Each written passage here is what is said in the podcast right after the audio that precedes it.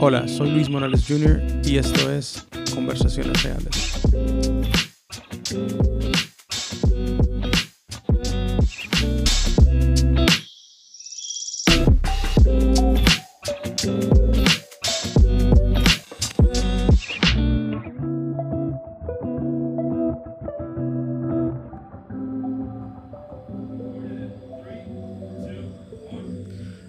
Estamos bien alegres de estar en este día aquí desde Boston, Massachusetts, específicamente en Medford, Massachusetts, eh, el principio de 2023. Y tenemos el honor eh, en este día de tener con nosotros un- una gran persona con nosotros, un pastor, un amigo, conocido como Pastor Toby Jr. Guys, welcome, welcome. Al contrario. Thank you guys. Is this my chair? Ese es su chair. Hay un chiste interno por acá que en esta organización las sillas se pierden, pero Yeah. ya las encontramos. Gracias por tenernos acá. Eh, tremendo privilegio y qué buen equipo de trabajo el que tienen. Están haciendo un, trabajo magnífico que creo que en estos cuatro días me llevo muchos retos, muchos retos para El Salvador. Específica y especialmente que las personas que están sirviendo en la iglesia no se conformaron con la iglesia. Eh, en el sentido que cada quien tiene un trabajo, está muy ubicado, gente que quiere estudiar, gente que quiere crecer. Normalmente voy a hablar por mi país, las personas que se refugian en la iglesia son personas que no quieren estudiar y no quieren crecer. Y luego se enojan con Dios porque esa prosperidad no llega a sus vidas. Pero por eso les felicito. Qué una bueno. muy buena labor. ¿Su primera vez en Boston, pastor? Segunda, hace unos 5 o 6 años vine porque teníamos el deseo de abrir una iglesia en esta zona. Ok. Eh, eran unos jóvenes, eh, lamentablemente no estaban muy bien cimentados en lo que ellos creían, creen en cosas buenas, porque la obra que se abrió eh, se cerró a nuestro nombre, pero siguió con el otro nombre, lo cual es de mucha alegría, porque no se dedicaron a robar. O sea, qué bueno. Es una iglesia ya reformada, con otro tipo de, de doctrinas, pero dejamos la semilla. Pero de esta manera, como nos han recibido hoy acá, me voy a atrever a decir que es la primera vez que se siente tan en familia todo. Ah, no sabía qué esperar. Eh, conocí al pastor Morales hace muchos años atrás. Eh, bueno, Morales eh, Jr., eh, con mucho cariño, nos acompañó con su hermana hace muchos años atrás en Sí. un congreso de jóvenes y nunca más yo supe nada, no conectamos en ese momento, no era mi temporada, no era mi tiempo. Entonces hoy que vuelvo por acá no sabía qué esperar. Dije, no, Pastor Morales, tantas veces que nos ha honrado con una invitación. Y ha sido una experiencia maravillosa. Yo he aprendido, tuve el tiempo y la bendición de sentarme a escuchar un culto, cosa que en El Salvador a mí se me dificulta por el tipo de iglesia que tenemos. Mm. No es porque no sea importante, bueno, regular. Pero sentarse en la congregación allá es eh, el saludo, es el problema, es, entonces no lo dejan escuchar un servicio. Estando por acá tuve ese privilegio y de reencontrarme en esa área. Señores, es necesario reencontrarse con Dios. Eh, en este tipo de adoración, yo sé que usted lee la Biblia en privado, yo sé que usted ora en privado, pero la adoración eh, en este sentido um, congregacional es necesario. Así que ha sido una experiencia a toda. Me alegra. ¿Cómo se llama donde comimos hoy?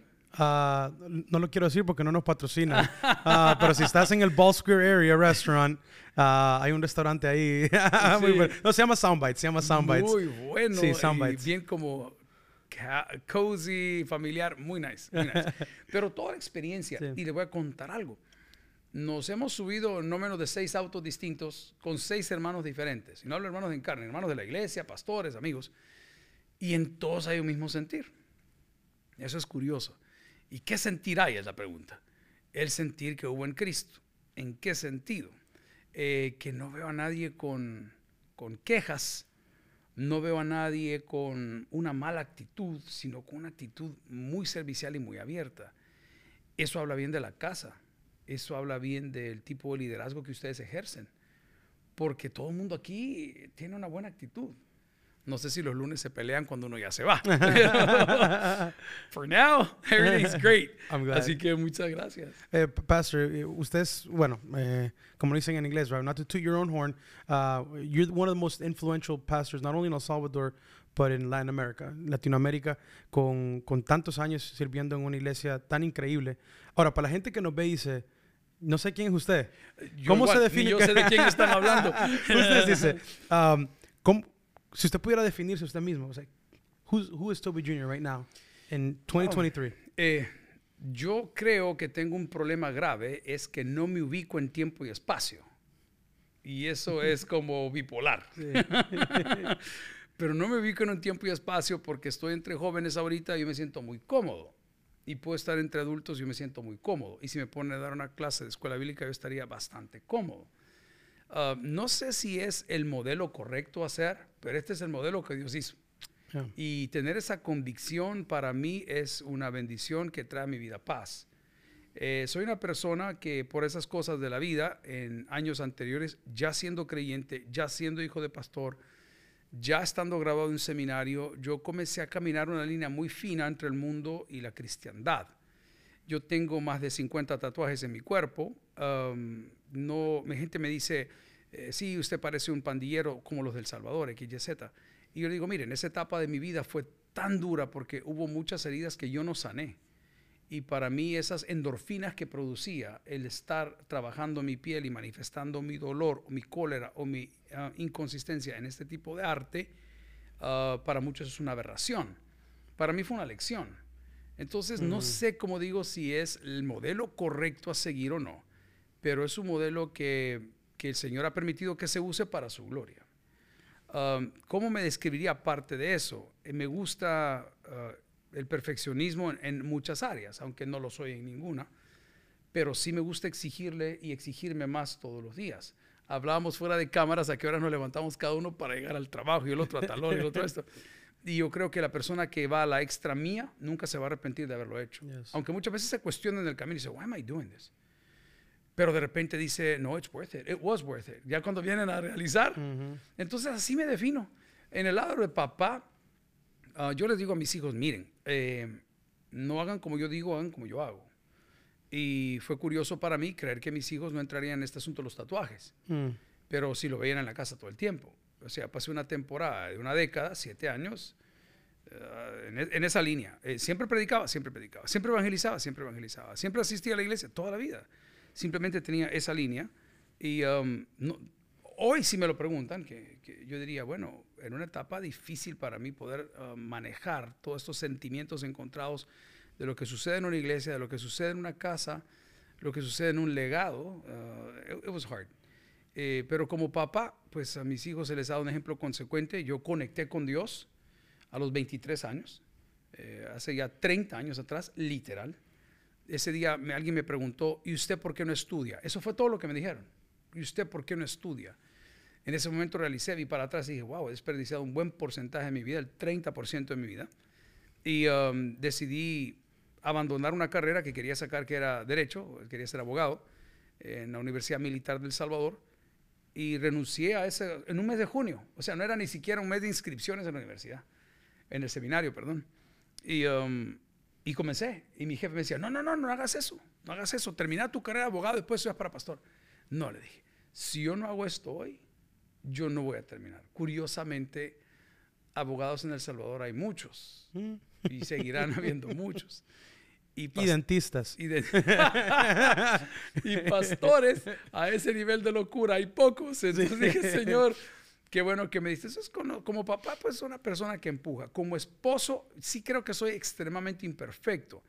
Quiero contarles que yo vengo de un hogar que fue dividido no, más de, no menos de cuatro veces. Wow. Entonces, cuando usted tiene cuatro mamás, casi una cada diez años. Entonces, es bien duro decir, ¿y esto cómo se mastica? ¿Y esto cómo se hace dentro del ámbito cristiano? Entonces, como esposo, el patrón que yo tenía, el ejemplo que tenía, la permisibilidad que había, era bien amplia, bien amplia. En el sentido que eh, yo no podía funcionar como una familia normal en un ambiente donde la familia era anormal. Ok, algo más sencillo para explicarlo.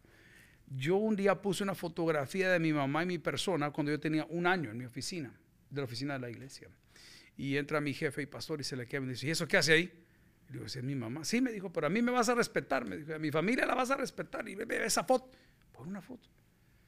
Entonces, esa distorsión va causando en uno como una dicotomía. Dice, aquí como la cosa, pues, y es para acá o es para allá.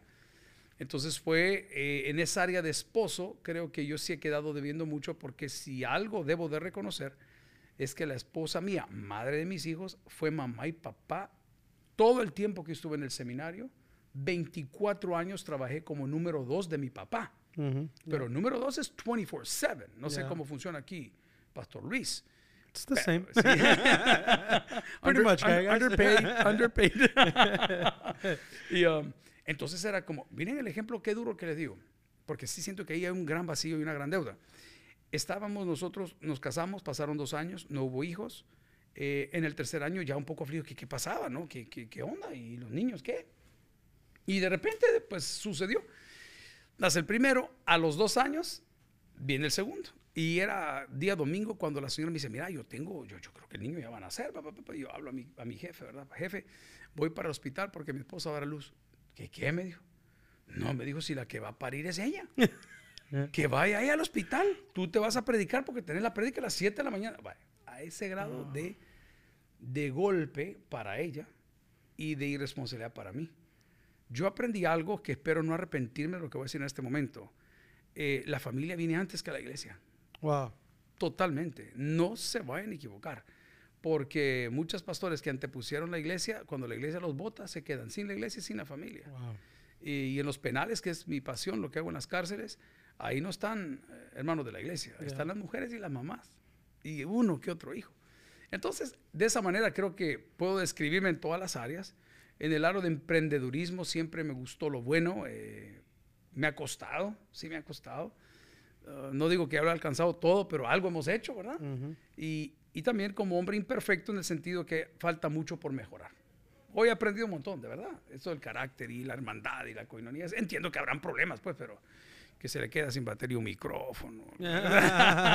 Chiste interno. es increíble lo que, lo que dice usted. Y para mí, una de las cosas que a, a mí siempre me ha sorprendido es de que ser fiel por 24 años, usted uh -huh. dijo ahorita, constante, ser constante, eh, ¿qué lo motivaba a usted? O sea, yo sé que tal vez miraba a su papá o miraba a decir quiero llegar a esto, pero llega un momento donde uno dice, I can't take this anymore. Uh -huh.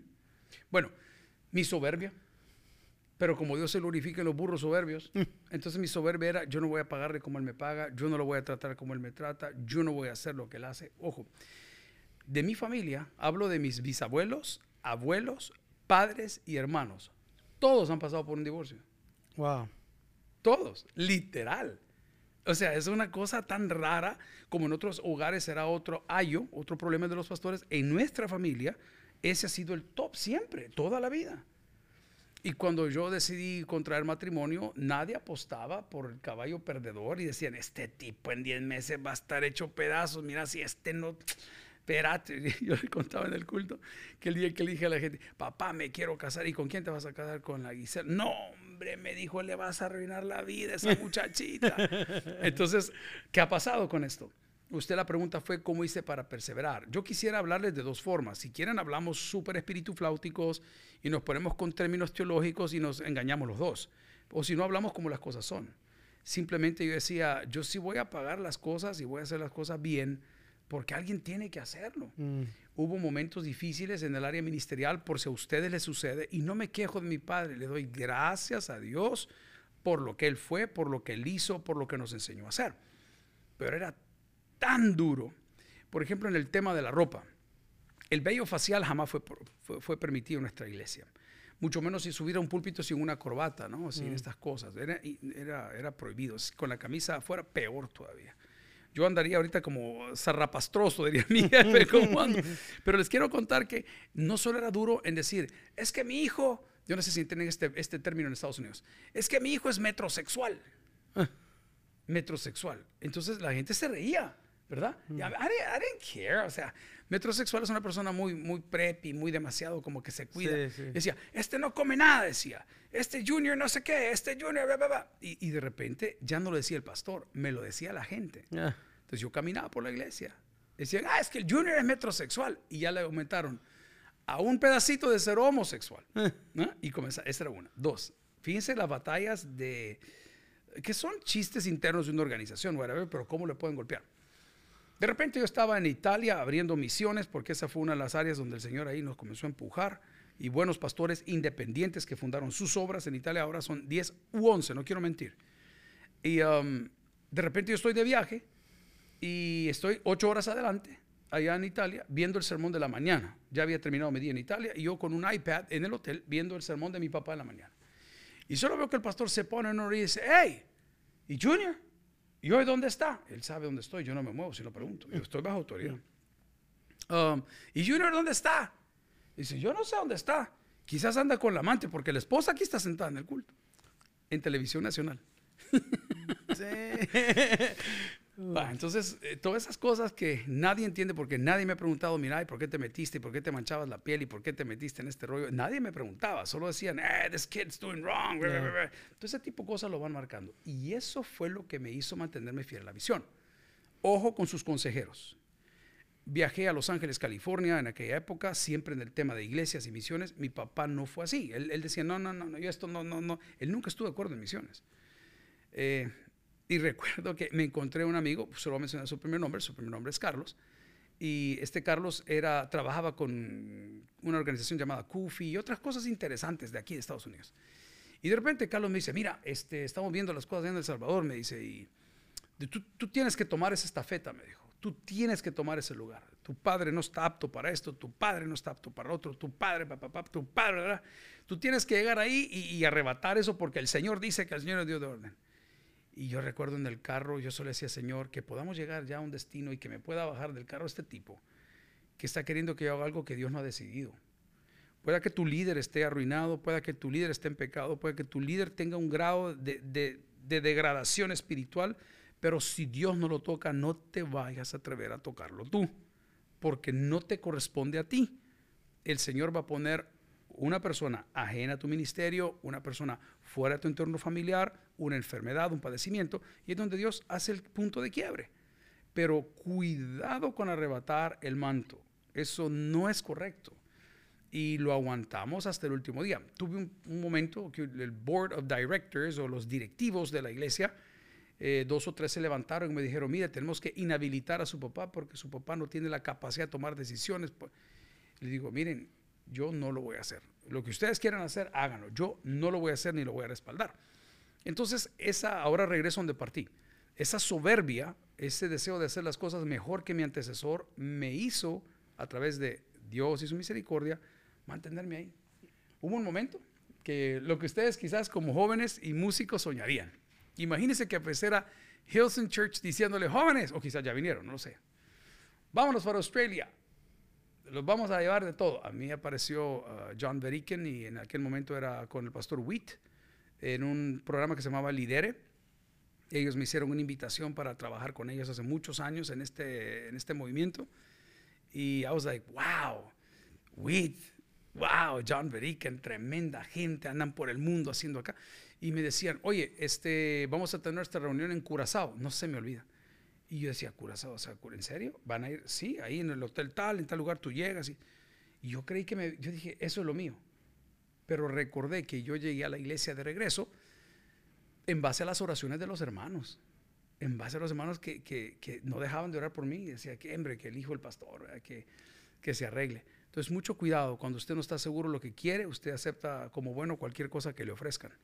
Y es muy importante estar ahí. Así que eso me tuvo ahí quieto. Es el, hablando del, tema de hijo de pastores, uno de los clubes bien exclusivos en el mundo, pero muchos de ellos no queriendo ser parte del club. No queriendo ser parte del club, no queriendo ser parte de... Siempre que yo veo un hijo de pastor, un hijo, un líder, un hijo, alguien de un ministerio, yo siempre le digo, hey, welcome to the club, man. Like, welcome to the club. And he knows, when you know what I'm talking about. Tú sabes lo que estoy hablando una de las, una de las cosas más difíciles para mi vida siempre fue, eh, yo siempre decía esto, siempre decía, a mí no me importa lo que la gente diga, yo hago lo que yo quiera. Eh, the young me, right? the, you know, the young me of, yo voy a ser yo, yo, eh, la gente me tiene que creer como yo soy. Con el tiempo yo entendí de que no es que no me importaba lo que la gente decía, sino yo tenía que entender la gente. Mm. ¿Por qué decían eso de mí? ¿Por qué les daba yo una razón por qué hablar de mí? Y yo creo que una de las cosas que yo creo que necesitamos son hijos de líderes, hijos de pastores. Um, we need you guys. We need you because mm. right now, like ahorita nuestros padres tienen tanto en, su plato y por veces eh, no estamos ahí para apoyarlos, no estamos ahí para, para, para darles ese último empuje y, y, por veces también nos sentimos tan heridos por la propia congregación. Es correcto. ¿Qué le dice usted a esa gente que está Bueno, yo voy a comenzar con una frase de la madre de mis hijos que entre tanto hate que se tiraba y tanto bullying en contra de tres hijos varones que tenemos, el mayor se llama Levi, el segundo Lucas, el tercero Juan Marcos, se llevan dos años cada uno, 25, 23, 21. están a dos años cada uno. Eh, un día cayó una señora, porque la señora mire que los hijos del pastor, que los hijos del pastor, que le dé sus hijos. Y, yo recuerdo que ella se volteó, y ella es de pocas palabras, se volteó y le dijo, mire señora, le dijo, yo parí hijos, no ángeles. y a mí eso me gustó. Pero sí eh. creo yo que nosotros tenemos una, una deuda, hoy voy a, pasarme al rol de, de, papá, de escuchar a nuestros hijos. Hubo personas que en la pandemia eh, perdieron muchas cosas. Nosotros perdimos más de algún familiar, un amigo yo gané quizás lo mejor que he podido ganar en la pandemia y les explico de qué se trata. Yo vivía en un, estilo de desplazamientos. ¿Qué es un desplazamiento? Eh, cualquier afición que usted tiene para borrar de su mente eso que le daña siempre. Así lo defino, un desplazamiento. Mucha gente tiene desplazamientos y compran y compran y compran y compran.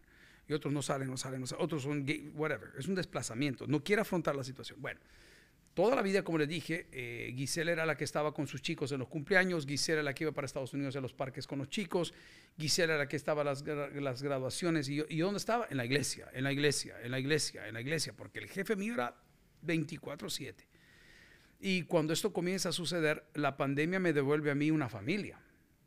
Me devuelve una familia. ¿Cómo me la devolvió? Ya estaba yo algo tarde porque eh, yo veo fotos de mis hijos y yo fotos de mis hijos con edades entre 8 a 12 años, veo pocas. Fotos de mis hijos en un Walt Disney nunca hemos tenido. Han tenido con su mamá. Eh, yo he sido un proveedor, pero no he sido un padre presente, he sido un padre ausente. Wow, pero cuando llega la pandemia y en El Salvador se nos encierra literalmente, no pueden salir, aquí está todo, esta es la ley. Yo comencé a ver a tres jóvenes a quien yo no conocía yo sé que son mis hijos porque papi te honramos, papi te tenemos miedo, papi danos algo. Pero la relación, que me dijeran cuál es el plato favorito de tu hijo, no sabía qué decir. O, cuál es su color favorito, o cuáles son sus temores, o qué piensan ellos de mí.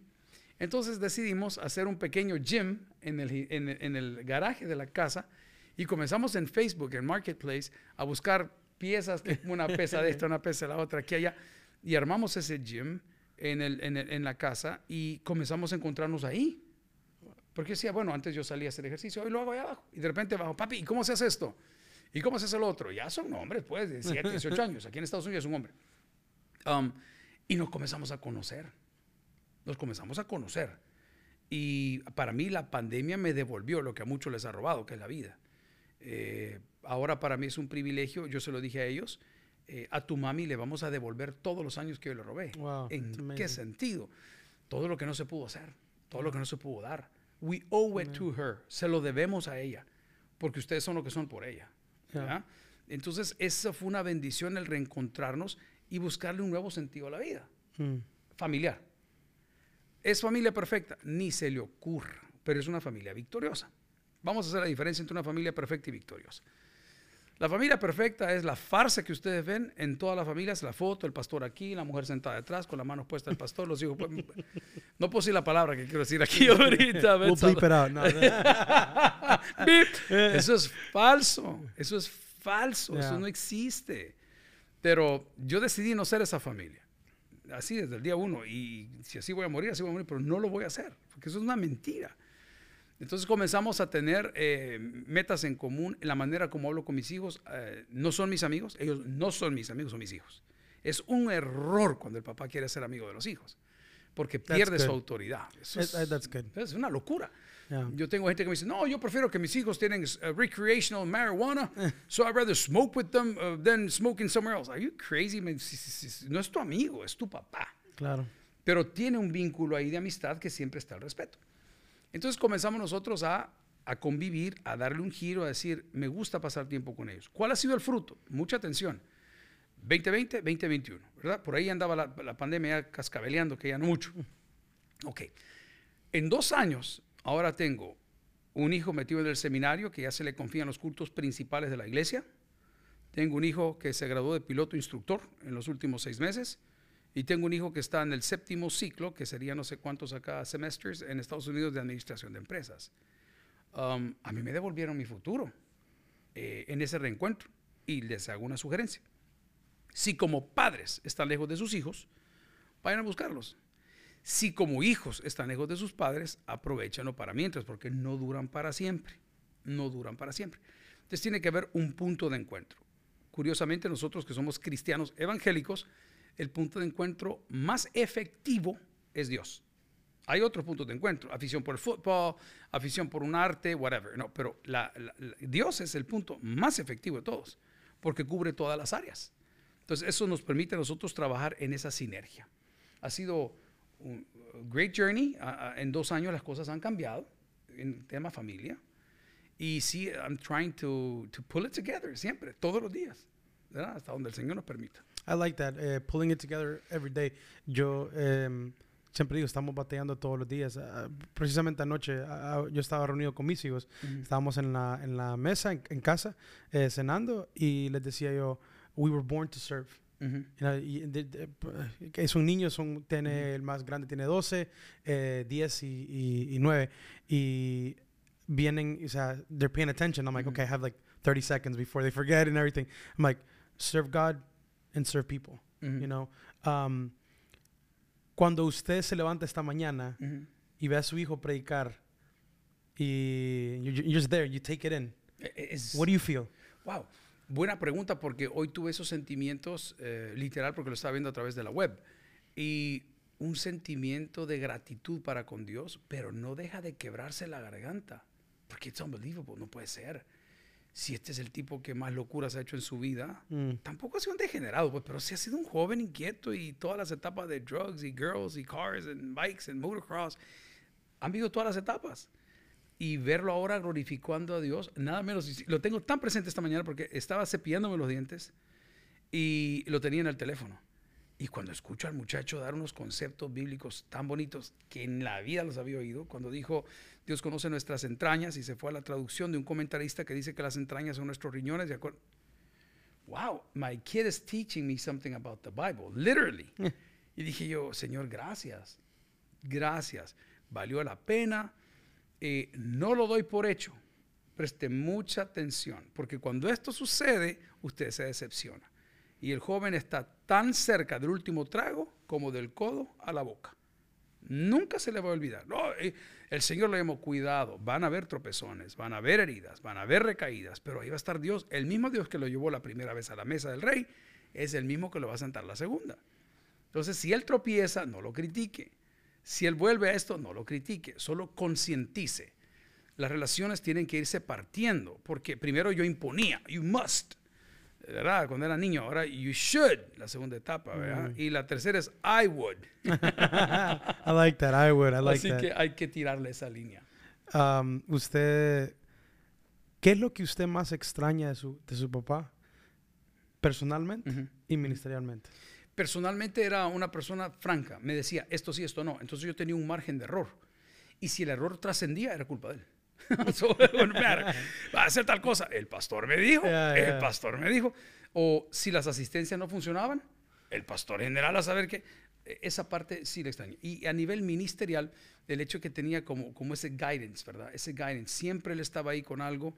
Eh, lo vi en tantas etapas pero es curioso que lo mantenemos vivo, no solamente en nuestro interior, sino que por tanta prédica que hay y tanto material que hay y los frutos que hoy vemos desde Boston hasta otro país, tal vez que dice, hey, yo me congregué en la iglesia del pastor.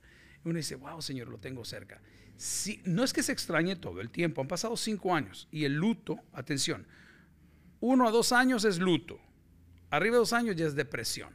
Mucho cuidado. ¿Se acuerdan? Hablamos en unos sermones acá de la obstinación y la fe. Está obstinado, un momentito. Fe es orar siempre pidiendo la voluntad de Dios sobre mi vida. ¿Por qué? Porque la voluntad de Dios es soberana, es perfecta y es eterna. Entonces, yo siempre pido por la voluntad de Dios.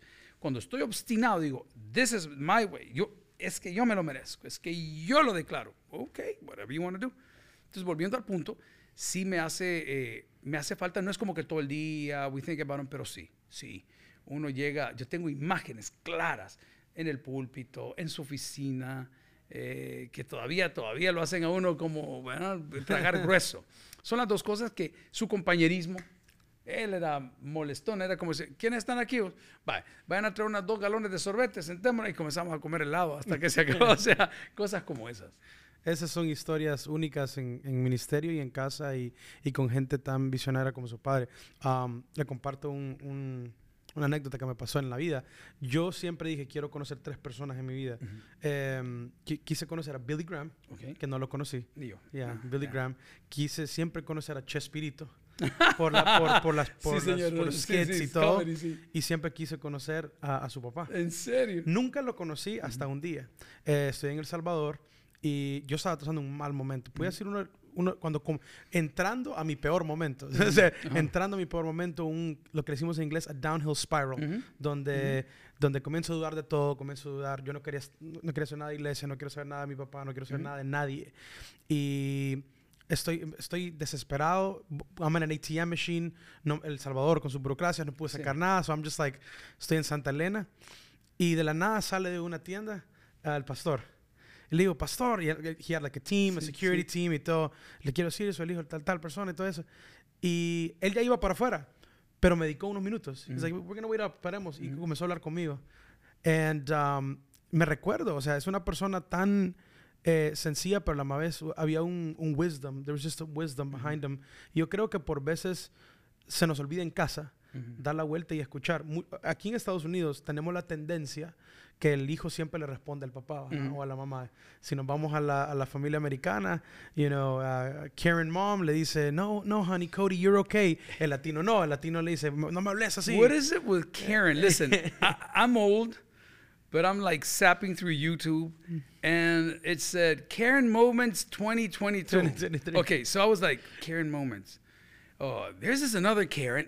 Where did, ¿De Karen. dónde sale lo de Karen? It's just, I think it's just like an urban thing of Okay, like... pero el nombre es... es uh, simplemente es un nombre común Ok. eh, entre, entre ok, americanas. Eh, Es como decir allá sí cuando los chicos ¿verdad? son extra. El Brian. el Brian, cabal, el Brian, cabal, exacto. Entonces un Karen Yeah. es la señora enojona. Pobre por las Karen que son buena sí, onda, ¿verdad? Sí, sí, sí, no hay ni una, pero bueno. Sí, pero sí, la, para se mí... dedicó tiempo ese día a practicar con él ahí en el... En el, en el Sí, fue, fue increíble. Para mí fue un momento, I was like, okay, check. It's the, it was the only one I could check off that list. Um, y no solo eso, sino para mí la- el, el poder de los medios, las prédicas que salían en televisión, uno estaba comiendo y en el fondo más de un consejo le meten en la cabeza. Los niños de hoy en día, ¿qué tan importante es escuchar? ¿Qué tan importante es escuchar a tus papás? Decir, Wow. you know, why? Why, why, why do I have to Ujú, listen to my ujú, parents? ujú. Porque él me regaña. Como padres, uno comete errores todos los días, pero a la misma vez uno como hijos tiene que uno escuchar. We gotta learn how to listen. How important it is to listen. Yo creo que, fíjese lo que voy a decir que es una aberración.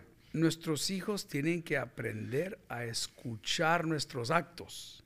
Mm, Porque el problema es que nosotros queremos que escuchen nuestras palabras, pero nuestras palabras y nuestros actos no, no son las mismas. Entonces, ahí es donde el niño dice, espérame, el pastor que estaba ahí es el que le pega a mi mamá en la noche. I don't get it. Ah, el pastor que estaba ahorita saludando a la hermana, ¿qué tal, hermana? Es el que no nos dio de cenar ayer. I don't get it. Ahí viene ese rompimiento. wow. Entonces yo estoy seguro que lo que lo tenemos que hacer nosotros para que nos escuchen es que antes de escuchar nuestras palabras, escuchen nuestros hechos. Que vean que estamos ahí por ellos, que los vamos a recibir, que los vamos a, a endorse, ¿verdad? A apoyar y decir, hey, listen, you're wrong, pero seguí viniendo que vamos a mejorar. Yo sí creo que una persona que no escucha es una persona que no llega lejos. Eh, a mí me ha costado, por eso dije que disfrute los cultos acá, porque me senté a recibir palabra, como decimos en nuestra jerga.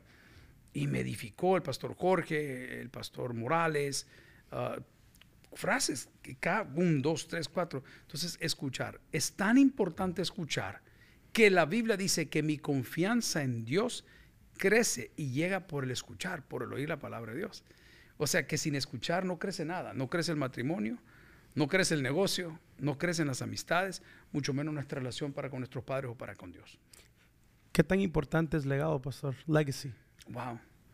Creo que es básico, es indispensable. Y cuando hablamos de legado, vamos a dejar aparte los edificios y las posesiones materiales, sino el legado del Evangelio.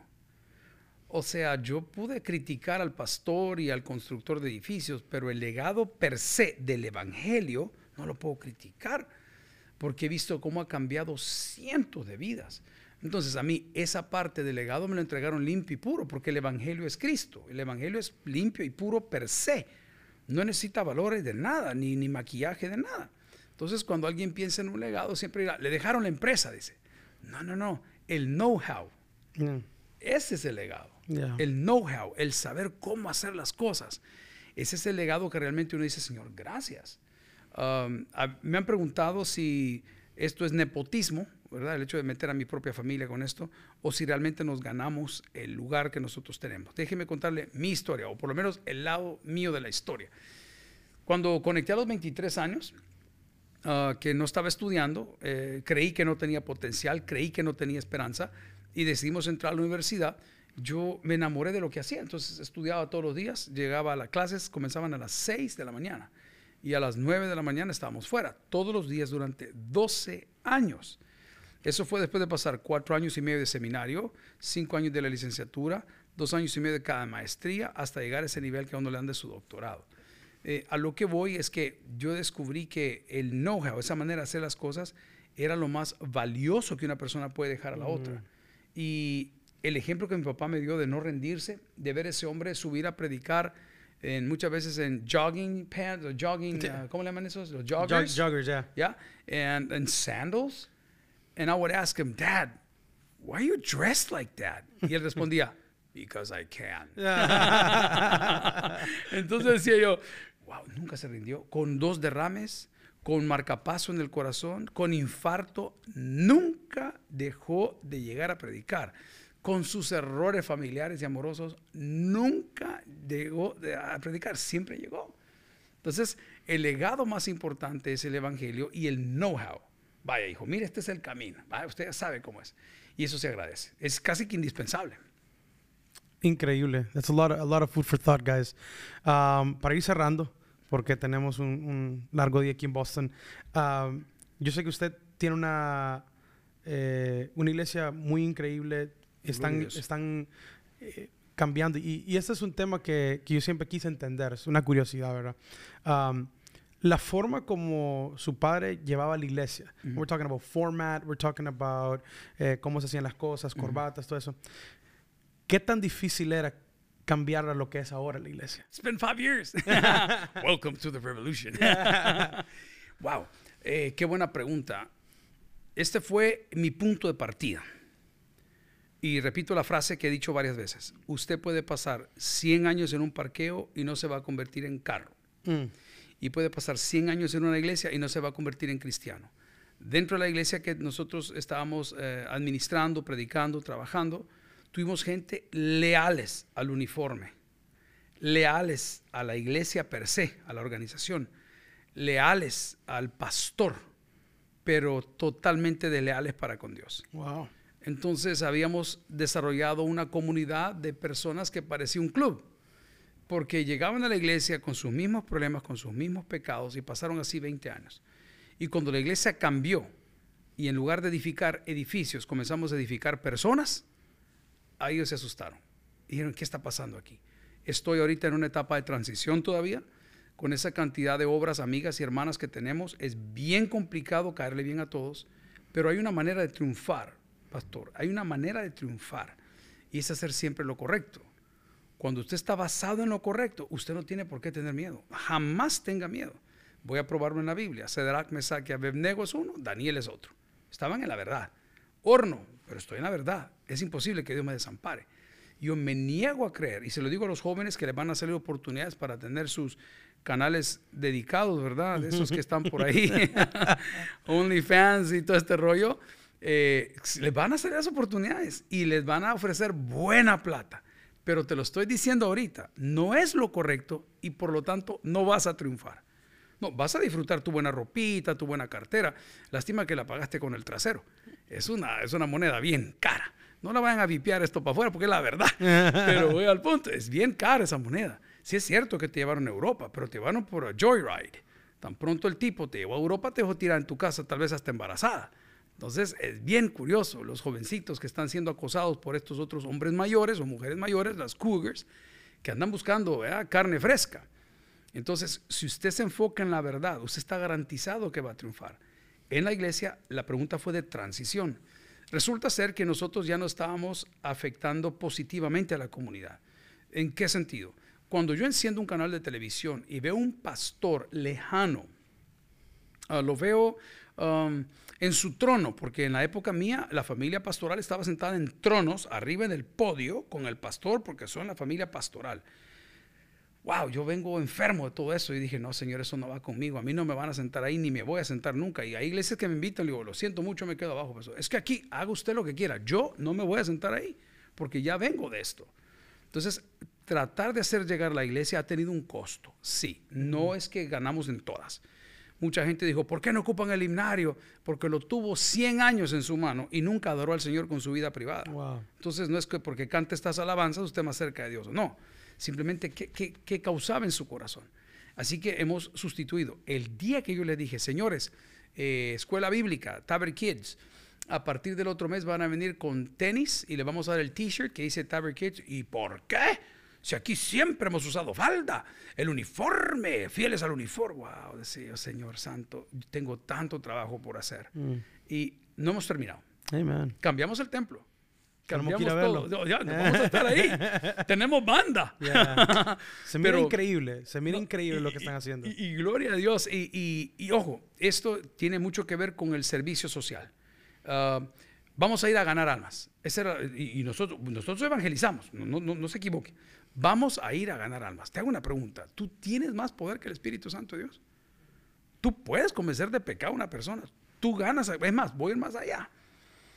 Tú dices, yo acepté a Cristo. La pregunta es si Cristo te aceptó a ti. Wow. Esa es la pregunta. Entonces, voy otra vez. Dios no, no resiste un corazón contrito y humillado. Pero si tu corazón es soberbio y dices que has aceptado a Cristo, no entiendo a quién aceptaste. Entonces hay que hacer una segunda parte de este podcast. No se lo pierdan. Al regresar. bueno, muchas gracias, Pastor uh, Toby, estar con nosotros aquí. Ese fue el consejo del día de hoy. sí, y, si me permiten, este podcast lo podemos pasar en nuestro canal de televisión. Lo subimos a YouTube, le damos volumen y ojalá podamos devolver la entrevista y nos platicamos un poco lo que está pasando en Boston. Por favor, si está aquí cerca, venga, se tiene una iglesia Vida Real. Está, bueno, Corazones también, ah, la fundación se llama. Corazones de Vida. Corazones de Vida, bueno, El Salvador. Están en todos lados. Eh, venga y conózcalos. Yo tengo una frase. Cuando la gente mire que hay tal cosa, atrévase a conocernos. Esa es la frase que les quiero dar. Agradecido con el equipo. Gracias, pastor. Buenísima alabanza. ¿Cómo se llama la alabanza que yo la llevo aquí? Que dice, Él no Ah, se llama Mi Fundamento. Mi Fundamento, wow, recomendado. ¿La producción de usted ya la tiene? Eh, ya casi ahorita va a salir, la de jóvenes acaba de salir, se llama VRY Vision, pero esta canción Mi Fundamento sale ahorita en el 2023. Wow, fuerte, fuerte. Felicidades. Muchas gracias. Thank you guys.